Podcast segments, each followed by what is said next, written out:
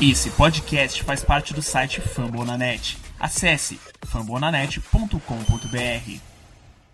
10 seconds to go. 24 23 Saints. Vikings at their own 39. It's third down. Three receivers right, Thielen left. Marshawn Lattimore 12 yards from Adam. Case on a deep drop. Steps up in the pocket. He'll fire to the right side. Caught by Diggs. Stay oh, he got loose. Oh, my God. Oh, at the 30. No 10. Touchdown. Are you kidding me? It's a Minneapolis miracle! Stephon Diggs and the Minnesota oh, Vikings God. have walked up on the New Orleans Saints. It's a 61-yard Minneapolis miracle. I can't believe what I just saw, Kyle. What an unbelievable play! Skull Brothers, sejam bem-vindos a mais um MVP, o Minnesota Vikings Podcast. De novo com vocês, Rafão Martins, e chegamos metade de uma centena. É o episódio número 50 do MVP, fazendo história na torcida dos Vikings aqui no Brasil. Com vitória, vai ter Galahorn. Na verdade, vai ter um Galahorn duplo, porque a gente ficou devendo o Galahorn da saída do De Filippo e agora tem vitória, graças a Odin. E para falar disso e muito mais, Ramiro Pera, como é que tá, Ramiro? Salve Rafão, salve galera, torcida do Sangue Roxo tudo certo, tudo ótimo, melhor impossível com essa bela vitória no domingo. Saudade dessa galera, fazia, tava até comentando com o Rafão antes do programa. Fazia duas semanas que eu não aparecia por aqui, as nossas agendas não estão se encontrando, tá numa dificuldade esse fim de ano. Mas, cara, contente, feliz e torcendo para que o time continue apresentando essa maravilhosa apresentação, vamos dizer assim, né? De domingo e que o Super Bowl já é realidade. A hype tá comigo. Sobe, vamos embora pro trem que a estação do Super Bowl é logo ali. É isso aí. Hoje vai ter hype, hoje vai ter fã de, de, do Vikings. É muito fácil ser enganado. A gente já tá todo mundo de volta na hype. Tenho certeza que tá todo mundo de volta na hype. A gente vai falar disso e muito mais durante o programa. Lembrando os recadinhos de sempre. A nossa casa na internet, o Fambonanet. Não deixe de acessar o site dos caras, fambonanet.com.br o Zona FA, que fez toda a identidade visual do nosso podcast. Não deixe também de seguir as nossas lives, twitch.tv barra canal FA e pelo Twitter no twitter.com barra canal FA. O Vikings FA do Ramiro, que já tem o relatório do último jogo também. Durante a semana sai o preview, então não deixe de acessar o vikingsfa.com.br e a conta do podcast no Twitter, o arroba VikingsPod. É isso. Bora falar com a torcida depois da vitória do Vaicão, a gente volta já já.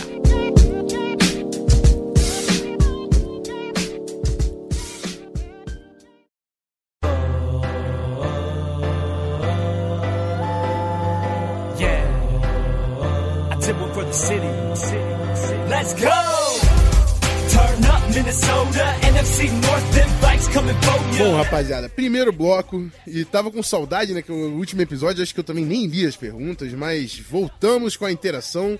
Antes das perguntas em si, aquele alô para todo mundo que mandou pergunta, falou com a gente, o Vikings da Zoeira, o Twins Brasil, o Léo Kayak, o Eduardo Stahl, Leandro Chagas, Greguiski, Celso Pereira, o Alisson, o Matheus NX, o Herman, Patrick Souza, Elian Gringo e no Facebook, essa foi a galera do Twitter, no Facebook tem o Barrote, o Sami, o João Vitor Rodrigues, o Gabriel Rocha, o Cleverton Gigante, que vai tocar muito Galahorn daqui a pouco, Bruno Coutinho, Rafael Bezerra, Pedro Oliveira Gomes, Ricardo Kareliski, Igor de Matos Amorim, Diego Fernando de Deus e o Eduardo Albuquerque Carneiro, torcida em peso.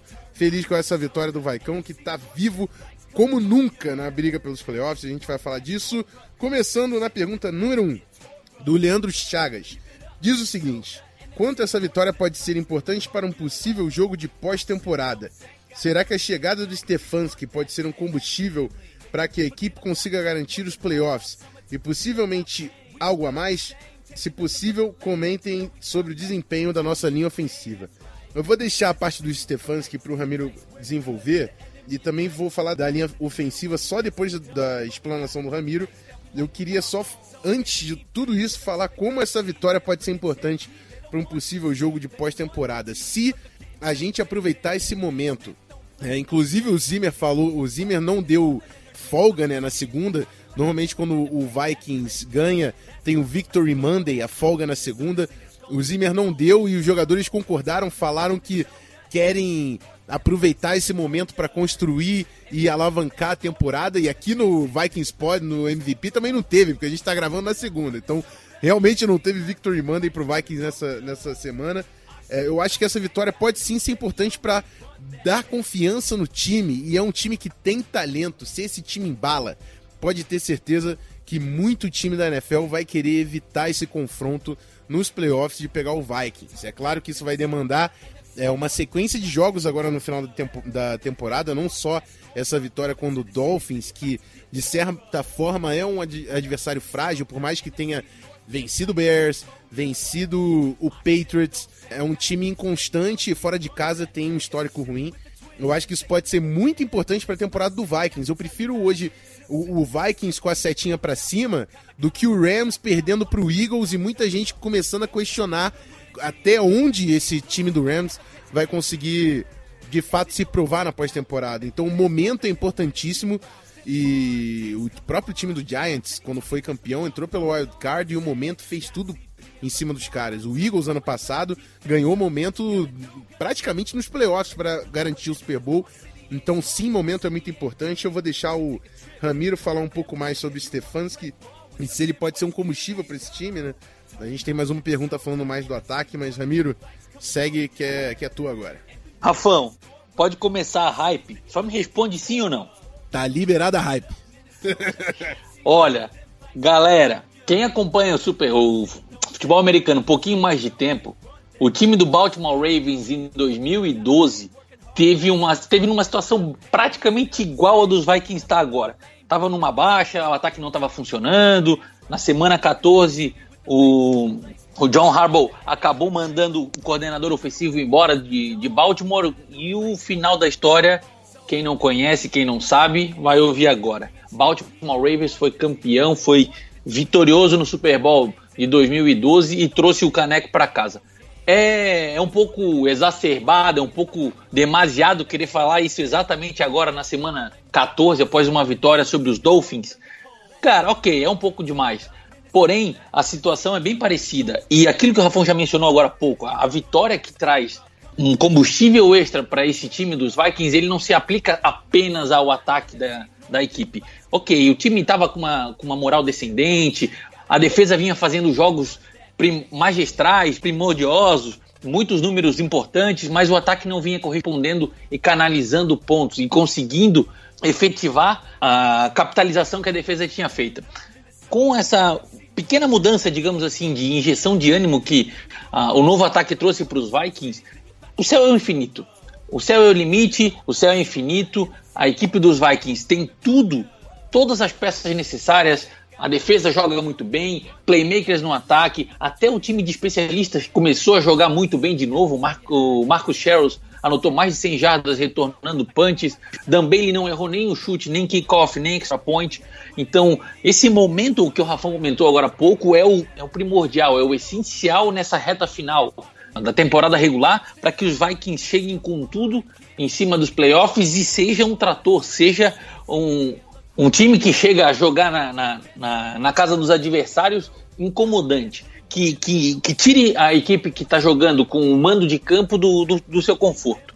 O Stefanski adotando, assumindo esse ataque dos Vikings, não unicamente tomando o play calling para ele, mas trazendo um pouco daquela característica do Pat Sherman de 2017, por mais que ele não tenha feito ajustes absurdos, ele não mudou o, o game plan do time, ele não fez o, um, um novo plano de jogo da água para o vinho ele fez algumas mudanças, ajustou algumas chamadas, colocou dois Tyrands, colocou o CJ Ram para jogar de novo, que desde a semana 4 ele não tinha tido tanto snaps como ele teve na partida desse domingo. Então, esses pequenos ajustes, trazendo um pouco mais para o ataque que foi 2017, tirando um pouco mais daquele five step drop, seven step drop, deixando a bola muito mais tempo na mão do Cousins, esperando as jogadas se alinharem ah, ao longo das secundárias adversárias, essa pequena mudança em tentar tirar a bola um pouco mais rápido da mão do Cousins já fez toda essa diferença. incluir o jogo terrestre, trazer Dalvin Cook, trazer Latavius Murray, que tiveram mais de, de 200 jardas corridas combinadas. É, esses pequenos ajustes do dia a dia, esses pequenos ajustes da, do ataque dos Vikings foi o, o, grande essencial, foi a grande chamada que o, que o Stefanski, o Stefanski conseguiu fazer para a mudança do ataque dos Vikings. Tomara que, que essa pequena mudança se torne algo constante, óbvio. Foi o primeiro jogo contra a defesa dos Dolphins, que não é uma das melhores defesas da NFL. Muitos times não têm game plan, não têm fita suficiente, é, vídeo suficiente para entender como é que funciona o ataque do Stefanski, que é algo novo, é algo completamente inusitado, digamos assim, na NFL. Só que esses pequenos ajustes e esse momento de fim de temporada podem ser um, uma peça fundamental para a corrida final do, do, dos Vikings junto à, temporada regular e o início da pós-temporada. Deixa o Rafão aí discorrer um pouco sobre a linha ofensiva, porque eu já me estendi demais aqui. Isso aí, a gente ainda vai falar muito sobre o Stefans, que é um dos principais assuntos desse episódio, e não poderia ser diferente. Mas falando um pouco sobre a linha ofensiva, o Stefanski ajudou demais a nossa OL. É, a gente viu muito movimento horizontal, muito misdirection. Nossa linha não parecia ruim. Inclusive ganhou a bola do jogo no final da partida. O, o Kirk Cousins teve até alguns sexos, mas ele não levou pancada, não estava apanhando igual um maluco, como foi o nosso histórico da temporada. Tinha gente na torcida que estava convencida que esse time do Vikings não conseguia correr com a bola. A gente teve mais de 200 jardas. Melhor jogo da carreira do Dalvin Cook. Olha o jogador que é o Dalvin Cook. A gente estava falando no podcast. Pode ser que tem, tem gente aqui que já estava na torcida, que não confia tanto, é claro, no discurso, que não estava acreditando, que estava achando que ele ia ser bust. O cara é um fenômeno, um dos grandes atletas do time, teve uma partidaça, então o Stefanski ajudou a promover esse cara. As chamadas de corrida estão bem superiores, eu gostei muito do trabalho que o Stefanski fez. Quando era óbvio, ele ia no sneak mesmo, dobra no, no nose tackle para conseguir a conversão curta. E a linha ofensiva pareceu muito melhor do que realmente era. Isso foi pela eficiência do jogo corrido, que abria mais play action, bootleg, a gente usou muito mais play action porque correu muito mais com a bola, facilitou demais o trabalho da linha ofensiva. As formações mais pesadas, o Ramiro passou um pouco, a gente viu pouco Treadwell, é, o Aldrick Robinson a gente até viu, mas não era tão constante. O time do De Filippo, as formações normalmente eram leves. O Stefanski já mudou isso. O Ham teve um dos jogos que ele mais atuou, que recebeu mais snaps. O Conklin, o Morgan eram três tight eram é, running back, fullback. Então, um time muito mais pesado em campo. Troca o personnel da defesa também por causa disso, porque a defesa não vai entrar cheia de defensive backs. E a gente se deu muito melhor nesse esquema de jogo. Stefanski mudou a cara do ataque e isso ajudou muito a nossa linha ofensiva, que pareceu muito bem. Até o Rammers. O tanto que eu já xinguei o Rammers, o Rammers teve um bom jogo. Eu não sei se vocês viram, mas o Rammers teve um bom jogo de guarde. E aí a gente tem, a gente começa a repensar a galera que criticava tanto o jogador, e eu fui um deles criticando o Rammers e o Compton. O Compton ainda conseguiu dar umas panguadas, mas o Rammers teve um grande jogo, a gente tem que repensar até onde é talento do jogador ele está sendo exposto, porque o John DeFilippo ele estava expondo a nossa fraqueza, que era a linha ofensiva, e o Stefanski conseguiu mudar a cara do time para melhorar esse setor. Que bom, que bom que a gente teve um jogo bom da nossa linha ofensiva. Segunda pergunta, o Matheus NX continua no ataque, falando quais as principais diferenças e o que esperar desse novo técnico, o novo coordenador ofensivo, o Kevin Stefanski. Eu vou continuar porque eu já estava mais ou menos nesse assunto. Eu falei de como a gente usou mais formações pesadas. O CJ Ham não vinha aparecendo quase nada e teve muitos snaps. David Morgan com muitos snaps. Tyler Conklin com os melhores jogos dele aí da temporada. E a gente quase não viu Lacon Treadwell em campo. A gente viu pouco Aldrick Robinson em campo. Ele apostou que as formações pesadas iam ajudar no jogo corrido e ajudou. E o time conseguiu funcionar de uma forma completamente diferente do que vinha acontecendo. E, e, e quando o time corre dessa forma, fica muito difícil para a defesa, descansa a defesa do Vikings, porque a gente controla a posse de bola, diminui a margem para turnovers. A gente vai falar do Kirk Cousins. Ainda acho que aquele turnover não é só culpa do Kirk Cousins. Tudo bem que ele jogou de forma precipitada o passe, mas no início da jogada o Kyle Rudolph parecia ter o Minka. Ele deixa o Minka passar, continua seguindo para procurar outro bloqueio e o Minka, o Minka Fitzpatrick intercepta essa bola. Então, teve uma falha crucial também de execução do Kyle Rudolph na jogada e o Kirk Cousins não percebeu, contou que o Rudolph ia pegar o bloqueio e quando soltou a bola foi interceptado. Foram as duas grandes gafes do time. A gente vai falar mais sobre o jogo no segundo bloco. Mas é isso, acho que de, de mudança de tendência, só a utilização completamente diferente de formações em campo já é algo para a gente acompanhar melhor como é que vai ser o desenvolvimento do trabalho do Stefanski. Ramiro, o que, que você tem a acrescentar na pergunta aqui do Matheus? Sem me alongar demais, Rafão, já falei demais na primeira pergunta e respondi, acho que bastante coisa, até sobre essa pergunta do Matheus.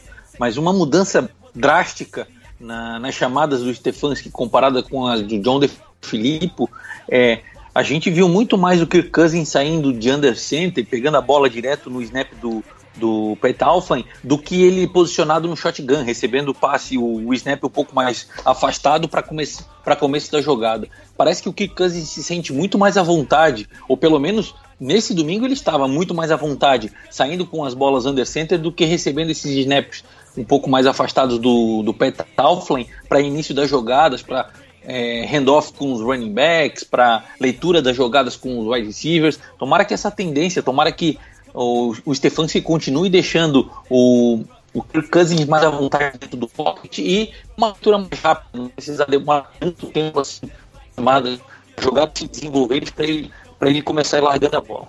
É isso aí, pergunta final do bloco, o Léo Kaique diz o seguinte, se o Stefanski manter esse seu desempenho, você acha que ele pode receber, receber ofertas para o cargo de head coach de alguma outra equipe nessa off-season?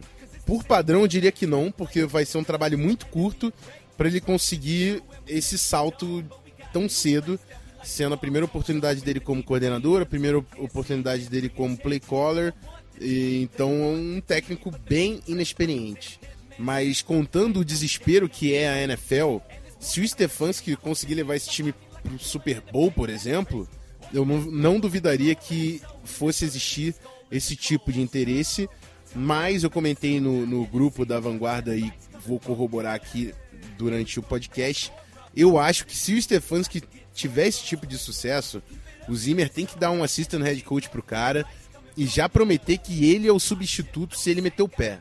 A gente tem que dar um jeito de prender essa, essa a mente ofensiva, o gestor do nosso ataque nessa equipe. Porque const, as constantes mudanças e a, a incerteza nessa unidade ofensiva não vão deixar esse time caminhar e se desenvolver. Então espero que se de fato o Stefanski prove que tem valor e, e existe algum tipo de especulação sobre head coach, que o Vikings consiga estabelecer uma estratégia para manter esse técnico aqui, um técnico que foi formado aqui desde Brett Childers, quando o Brett Favre estava aqui, chegou na final da NFC, o Stefanski ainda estava aqui. Foi Brett Childers, demitido, Leslie Frazier chegou, Leslie Frazier demitido, Mike Zimmer chegou e o Stefanski continuou na staff durante essas três eras do Vikings. Tomara que essa conexão seja o suficiente para a gente conseguir manter ele aqui dentro. Se de fato, né, se provar esse sucesso, foi só o primeiro jogo, como o próprio Ramiro disse, ainda vai ter muito tape, muito ajuste de defesa em cima das estratégias do Stefanski. Ramiro, seu complemento. Pessoal, para quem ainda não, não, não tem um pouquinho de noção ou não conhece bem o Stefanski, ele, como o Rafão já mencionou, três eras dentro da equipe dos Vikings. Ele já foi assistente de técnico de quarterback, virou técnico de quarterback, virou técnico de tight ends, virou técnico de running backs. Ou seja, as principais posições do, do ataque do, de, de uma equipe da NFL, ele praticamente já foi técnico delas. Então, know-how, conhecimento sobre as posições, sobre o que extrair dos jogadores, como utilizá-los da menor forma, ele tem isso. É um pouco cedo ainda para falar sobre cargo de head coach. Como o Rafa mencionou, do jeito que está o desespero na NFL por um técnico que tem uma mente ofensiva, que carregue a equipe a fazer bastante pontos, que é essa é a realidade da NFL hoje em dia. São poucos os técnicos com mente ofensiva, como os Vikings têm no Mike Zimmer, que estão dando certo na NFL. Então, por mais que ainda seja um pouco curto, o, o, lapso de tempo entre a saída dele de uma coordenação e a chamada de, de, de jogadas ofensivas, esse desespero por uma mente brilhante, digamos assim, o novo McVeigh, o novo Matt Nagy, o, o novo mente brilhante no ataque, pode ser que acelere um pouco as coisas, mas eu tô com o Rafa. Eu acho que ainda tá um pouco cedo para falar sobre isso. Vamos deixar ele sentar na cadeira, esquentar a bunda ali no, na parte de coordenação ofensiva dos Vikings. E, cara, se for para ter esse tipo de conversa, que a gente tenha só depois do Super Bowl. Agora ainda não. Bom, é isso. Final do bloco de perguntas. Muito obrigado pela participação em peso da torcida. E bora falar de vitória. Finalmente tem Galahorn. Daqui a pouco no próximo bloco. Segura aí. Keep them prayers up for five. And gold, gonna roll, gonna roll. Purple and gonna roll, gonna roll. Left and right, far out of the shotgun. Chester to his right. Third down, 12 seconds to go in the game. Niners lead by four. Far back to pass, pumps to the left. Eight seconds left. He gets away from the pressure, fires to the end zone. It's caught! It's Greg Lewis! Touchdown!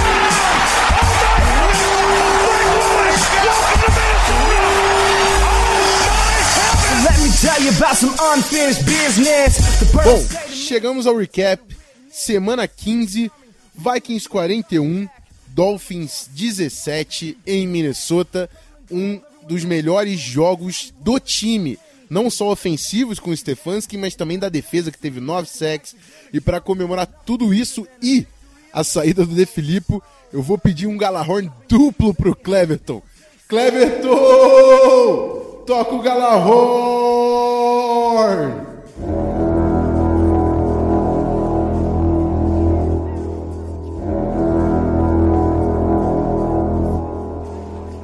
Bom, grande vitória do Vikings, foram cinco touchdowns. Vou, vou manter o Special Teams em primeiro lugar, porque o Marcus Sherrills quase bateu o recorde da franquia em jardas de retorno de punch. E o Dan Bailey teve, esteve 100% durante o jogo, então o Special Teams jogou muito bem. Ramiro, quer falar, quer falar um pouco sobre o Sherrills, sobre o Special Teams, não? Bom, Rafão, Special Teams. Cara, aquilo que a gente falou lá no primeiro bloco sobre o ânimo, o novo sangue, a injeção de ânimo para a equipe dos Vikings. Foi lindo de ver Marcos Sherrills anotando 116 jardas de retorno, a mais longa delas com 70 e por um pouquinho que não virou um touchdown. Foi uma jogadinha ali no finalzinho, último minuto. O defensive back, eu acho que eu não tenho certeza, eu acho que era o defensive back dos Dolphins, deu um tapinha no tornozelo, fez ele se desequilibrar e acabando acabar caindo dentro da, da linha de 25 jardas do campo dos Dolphins. Era o último jogador depois dele era correr para o touchdown. Dan Bailey, dois field goals, 100%, 5 extra points, 100%, total de 11 pontos na partida. E, cara, só tenho a agradecer não só as chamadas, a chegada, o novo técnico de ataque dos Vikings, mas também a equipe como um todo, que parece ter acolhido muito bem e ter sentido um novo ânimo, nova energia para fazer essa partida maravilhosa. Parabéns e Tomara que continuemos assim, para a gente não falar nunca mais mal da nossa special teams, do nosso ataque e seguir nessa maré boa com vitória. É isso aí, agora partindo para defesa, que partidaça, não tem nem muito o que desenvolver. Mike Zimmer mandou pressão o jogo todo. Mackenzie Alexander igualou o recorde de sacks em uma temporada de defensive backs, com seu quarto sack na temporada. Teve dois sacks do Anthony Barr, sack do Neil Hunter, Everson Griffin, Tom Johnson, Sheldon Richardson, uma galera pegando o Tannehill. Foram nove sacks em cima do quarterback do Dolphins, que não teve tempo para respirar. Isso passa pela linha ofensiva que estava assim lesionada de Miami, mas também pela cobertura que foi muito bem feita com Trey Wayne de volta, Xavier Rhodes de volta, o Holton Hill e o Curse quando entraram no final do jogo também não comprometeram ti aquele time completo que a gente estava falando no início da temporada se mostrou e também é refletindo a posse de bola que esteve com o ataque e manteve a defesa mais fresca e, e com mais pulmão mesmo até o final do jogo o Dolphins simplesmente não conseguiu aguentar essa fórmula do Vikings. Ramiro, o que, que você tem a desenvolver sobre a unidade do Mike Zimmer? Olha, Rafão, além disso tudo que tu já mencionou, cara, uma baita de uma notícia para acabar esse jogo de domingo e entrar a semana 16, jogo 15 contra os Lions. Nenhum jogador da equipe dos Vikings saiu com lesão ou com algo pesado que precise ficar com, digamos assim, com as mãos na cabeça de preocupação. É importante chegar com um elenco tão recheado, tão robusto no finalzinho da temporada, para que a gente consiga manter a, a, a, os jogadores, as linhas, tanto ofensivas quanto defensivas, frescas e que, que consiga, continue rendendo aquele mesmo início de temporada, aquele mesmo ímpeto de força física ao longo de toda a temporada. É, o Rafa já mencionou nove sacks. A equipe dos Vikings hoje, após a partida de domingo, possui pelo nada mais nada menos do que oito jogadores com pelo menos três sacks ao longo da temporada.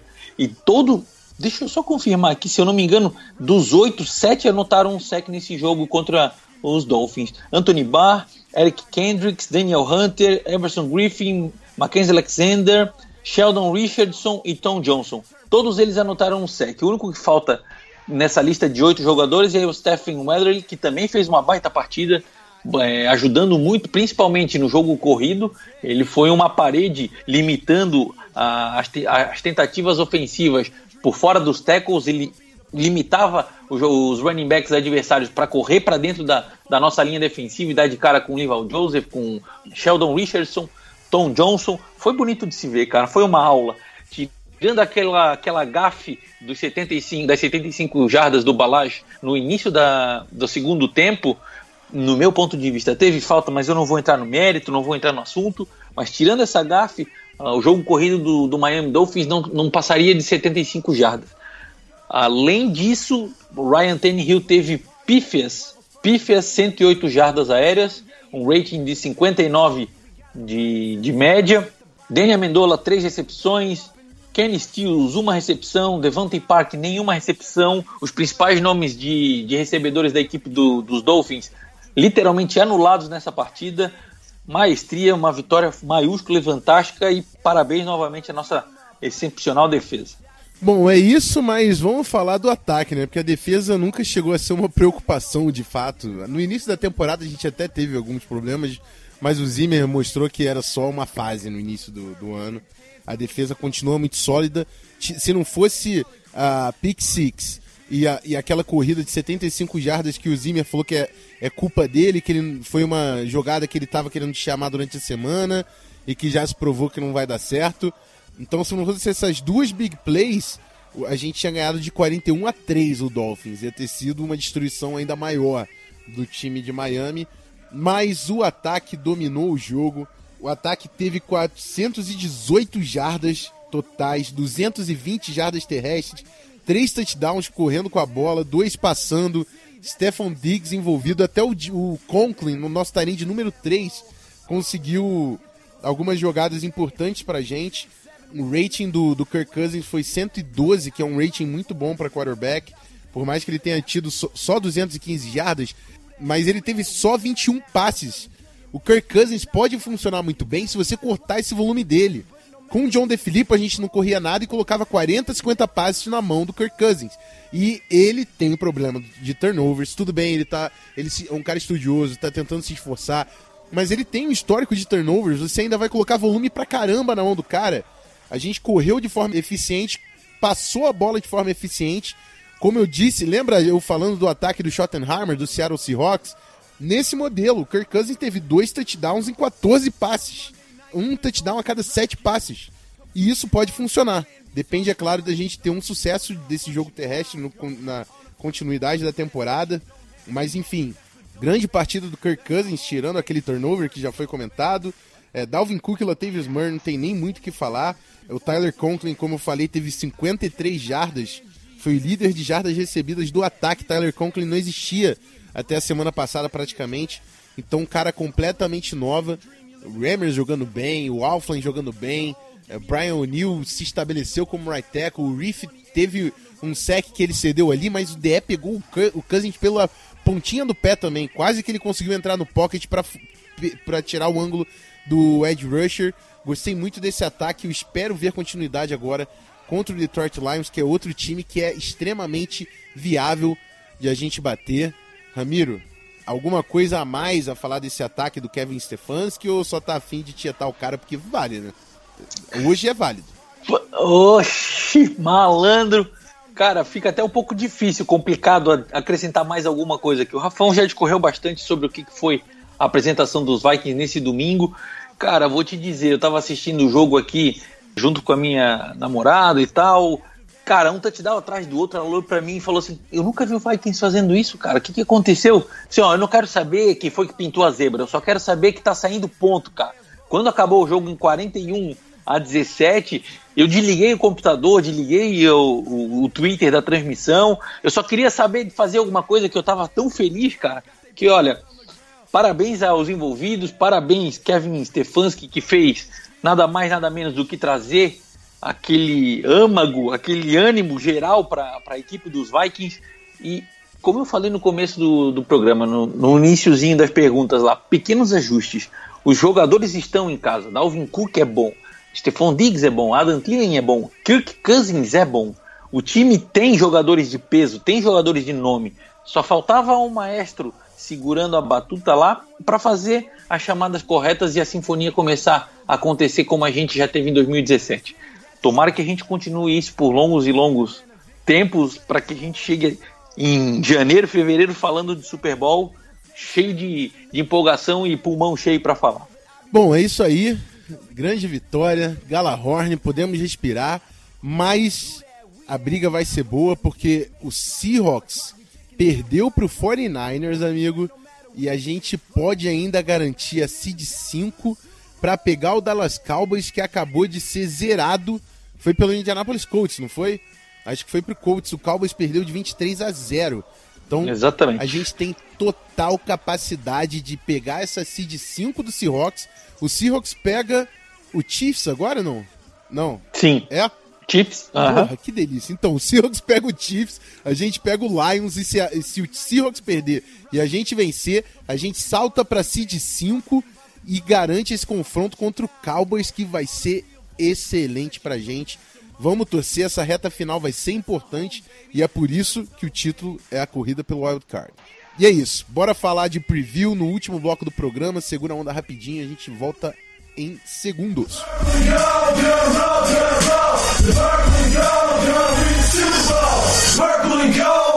Bom, é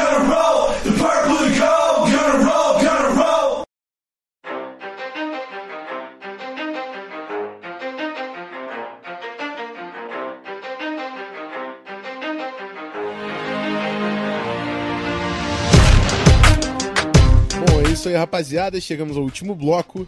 Daqui a pouco eu vou chamar o Daniel do Outro Futebol, do Lions Pride, galera já conhece, sempre participa com a gente para falar um pouco sobre as expectativas desse jogo. Mas antes disso, a gente vai falar do que interessa a gente, né? O Detroit Lions hoje é o último colocado da NFC North, cinco vitórias e nove derrotas, não almejam mais nada de playoff e já chegaram naquele período da temporada que é mais válido você perder para garantir subir no draft do que ganhar para porcaria nenhuma. É claro que nenhum time da NFL vai adotar esse tipo de, de estratégia, né? Tipo, vou perder de propósito. Simplesmente não é a cultura que existe na NFL. Mas não tem como você evitar o impacto psicológico, né? Um time perdendo, não disputando, não vai ter o mesmo gás que vai ter um time que tá com a vida ali valendo, como é o Vikings que tá valendo a última vaga de wild card hoje pro time de Minnesota. Acho que a gente tem total capacidade de bater o Lions com firmeza, continuar ganhando momento, mas a gente vai precisar, é claro, que o ataque tenha uma continuidade do que fez contra o Dolphins.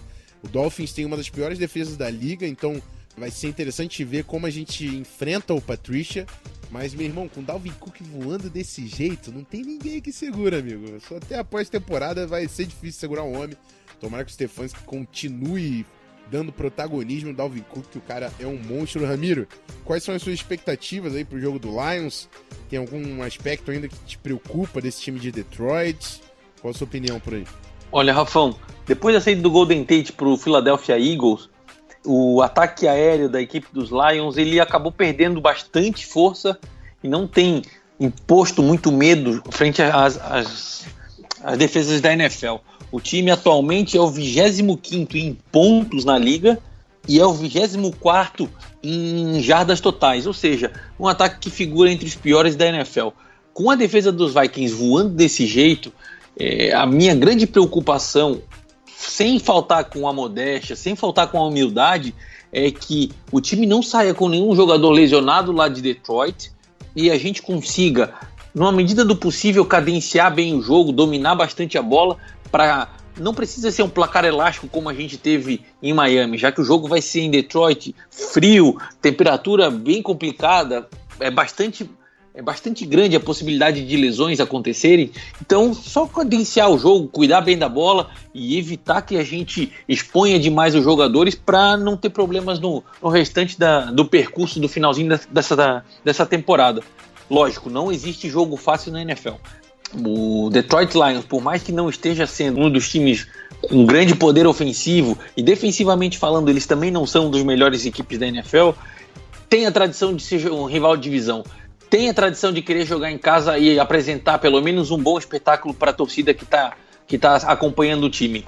Então, vender barato essa, essa, essa derrota, vamos dizer assim, eles não vão. Eles vão pelo menos querer mostrar para a torcida que foi presente ao estádio um último ânimo, um último suspiro para encerrar a temporada de 2018, que já não tem mais pretensão de, de pós-temporada. E é nesses tipos de, de partida, é nesses tipos de jogos que os Vikings já, te, já tiveram problemas no passado. A gente viu na semana 3 ou na semana 4, se não me engano, contra os Bills, que o time era o largo favorito, com pelo menos 10 ou 14 pontos de vantagem nas bolsas de apostas e tomou uma surra. Então, foco na partida, tomar bastante cuidado para evitar lesões e, e, se tudo der certo e Odin permitir sair com uma vitória de, de Detroit no jogo desse domingo. Bom, é isso. Para complementar, agora eu invoco o Daniel, nosso grande convidado, tá sempre com a gente para falar o que ele tá vendo desse jogo. Se ele realmente quer ver o, o Lions vencendo, se já tá pensando em draft. Mas fica aí para a gente ter uma perspectiva do torcedor do Lions nesse jogo decisivo da semana 16. Fala pessoal, parceiros do MVP. Daniel Tênis aqui de volta, do Lions Pride Brasil, do futebol. E com certeza a menor animação possível que eu já estive no podcast de vocês. É, a gente se enfrenta agora domingo e posso garantir que a torcida está completamente destruída porque a temporada já acabou. Primeira vez desde 2012 que a gente, tipo, chega faltando, sei lá, duas, três semanas de temporada, já praticamente não tem nenhuma chance. Não tem mais nenhuma chance, né? No caso, nos últimos anos a gente teve. E a gente pega o Vikings, a gente pega vocês, eu vou dizer pra vocês, tem muito torcedor, e não é só aqui, é lá fora, especial. Queria até que o Lions perdesse, assim, a galera tá muito a favor do tank, eu não sou nunca a favor do tank. Eu entendo se perder que tem um lado positivo, mas não sou a favor, eu acho que são muito poucos jogos para isso. E o draft da NFL é diferente de outros, outras ligas que você precisa mesmo ficar no topo. Mas, enfim, o Lions está um time totalmente. É, com muitas lesões, pode dizer assim. Stafford, por exemplo. Esse é o que muita gente até aposta. Stafford tem uma lesão nas costas, na verdade, está jogando machucado há um tempo já. Mas o Lions oficialmente colocou ele. Porque já se fala que ele estava jogando machucado, machucado, e o Lions não confirmava, já acho que desde a semana passada, retrasada. Eles treinaram de forma, treinando de forma limitada. Tem uma galera que fala que, por exemplo, saiu agora a notícia do Panthers que o Ken Newton deve jogar mais, que o Lions devia fazer o mesmo, mas o Stephens, todo mundo sabe, ele fala, cara, eu quero jogar, eu quero jogar. Então, ele deve jogar, ele tem tido problemas na linha. TJ Lane, como você já sabe, umas, algumas semanas já está fora da temporada. Acho até que talvez a carreira dele esteja em risco, porque teve mais uma concussão. Rick Wagner também está machucado, o Tyrell Crosby, o calouro, tem sido titular e, e enfim, tudo bem que o Rick Wagner contra vocês foi com certeza a pior partida dele na história dele com a camisa do Lions. Ele tinha, tava fazendo uma boa temporada, aquele jogo ele, nossa, foi triste. Mas botar um calor, um cara de quinta rodada, por mais que muita gente veja potencial no Tyrell Crosby, um cara que jogava em Oregon, que basicamente quase que não tinha situação óbvia de passe. Foram poucas jogadas na carreira inteira dele universitária. Então eu vejo esse como um duelo muito favorável a vocês, seja quem estiver aliando ali, Daniel Hunter, Everson Griffin ou algum outro.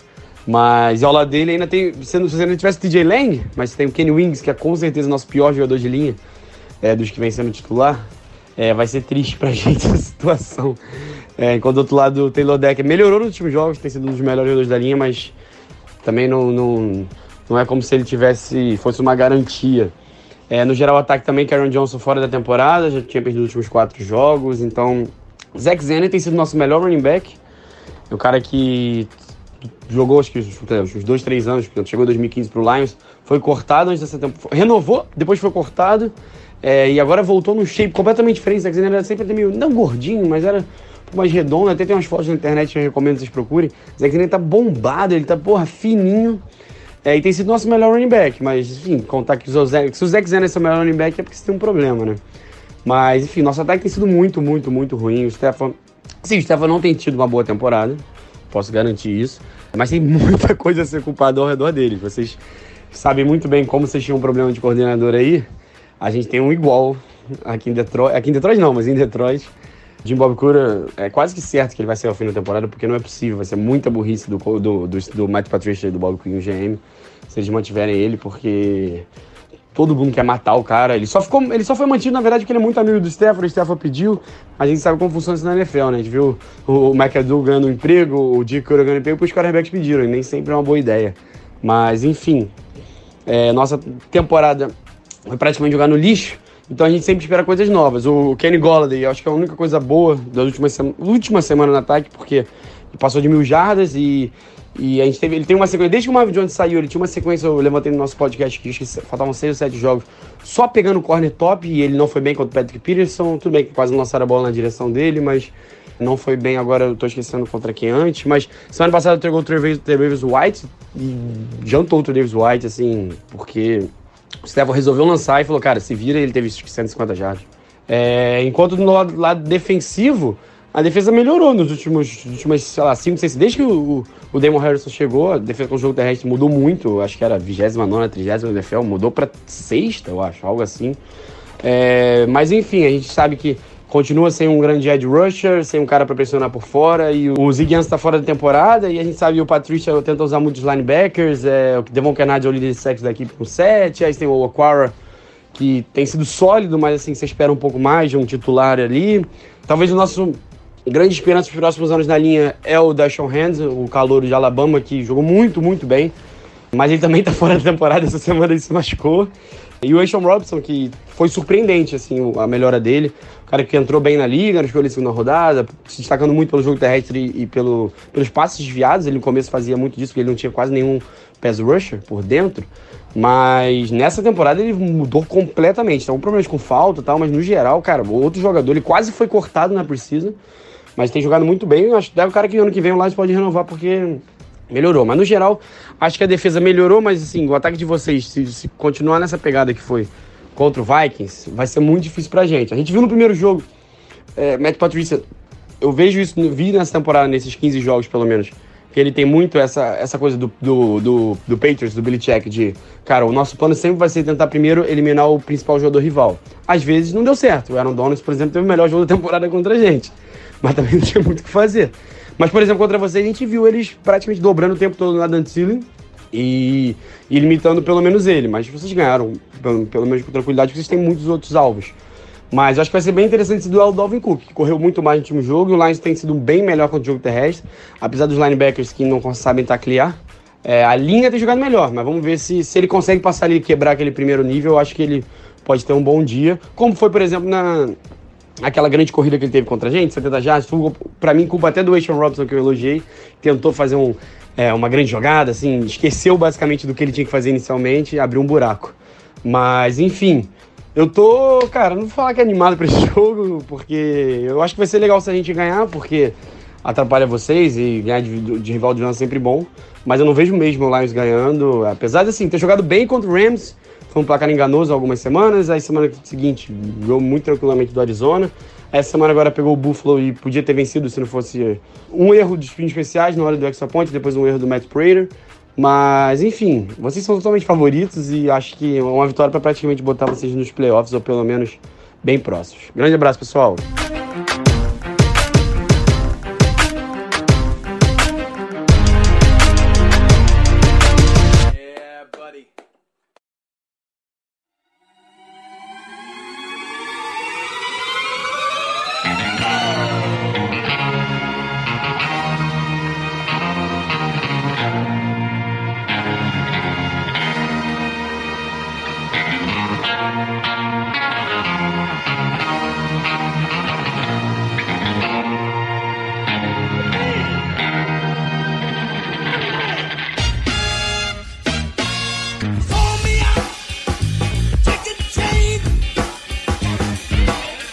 Isso aí, rapaziada. Final do episódio, episódio número 50, cara. É, trancos e barrancos, né? A gente falhou na última semana.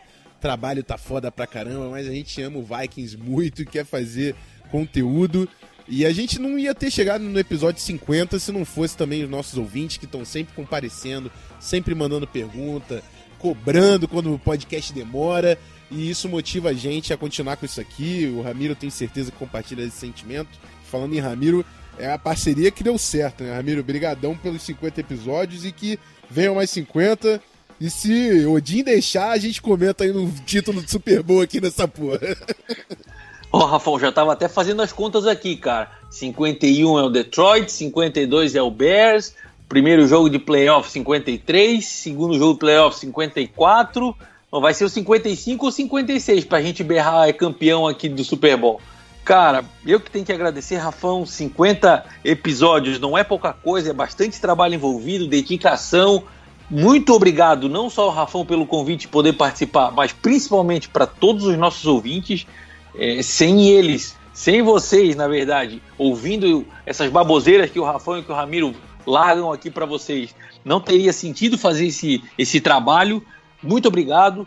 Pessoal, se Deus quiser e o Odin permitir, vamos fazer muitos outros, não só ao longo desses longos anos por vir, mas ainda nessa, nessa temporada, com mais vitórias dos Vikings, com mais Galahorn. E é isso aí, cara. Vou deixar só um recadinho rápido para quem está ouvindo pela primeira vez, não conhece, não sabe do, da existência do, do site www.vikingsfa.com.br, notícias, novidades, é, preview dos jogos, recap. O recap dessa semana tem uma menção do, do Rafão lá no texto, lá, hein? Um, eu amo este homem que saiu durante o jogo, tá lá escrito lá no recap do, do jogo contra os Dolphins. E perfil no Twitter, perfil no Instagram, VikingsFA Underline.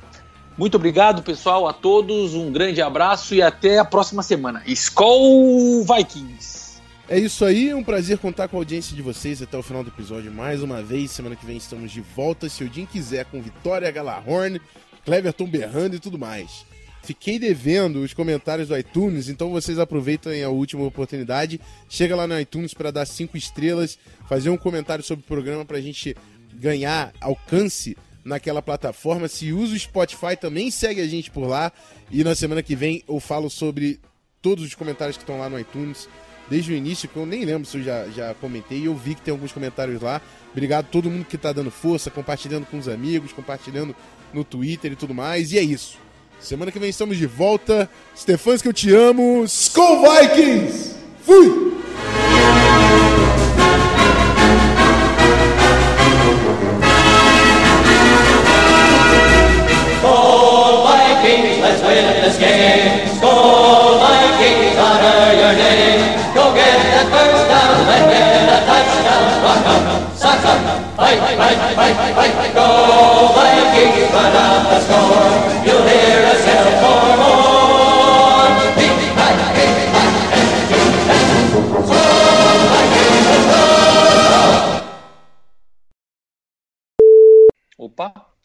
14 dias depois, eu acho que eu até esqueci como é que vai pra gravar isso aqui. ah, Porra. falando em gravar, Deixa eu conferir o gravador. tá rolando, tá rolando. Podemos começar. Show, simbora. Ramiro, quer falar? Quer falar um pouco sobre o Cheryl, sobre Special Teams, não? Só um minutinho, tá passando bem um avião agora. Suave. Filho da puta, não sabe que tá gravando Vikings Pod, cara? Puta que pariu. Esse piloto é foda.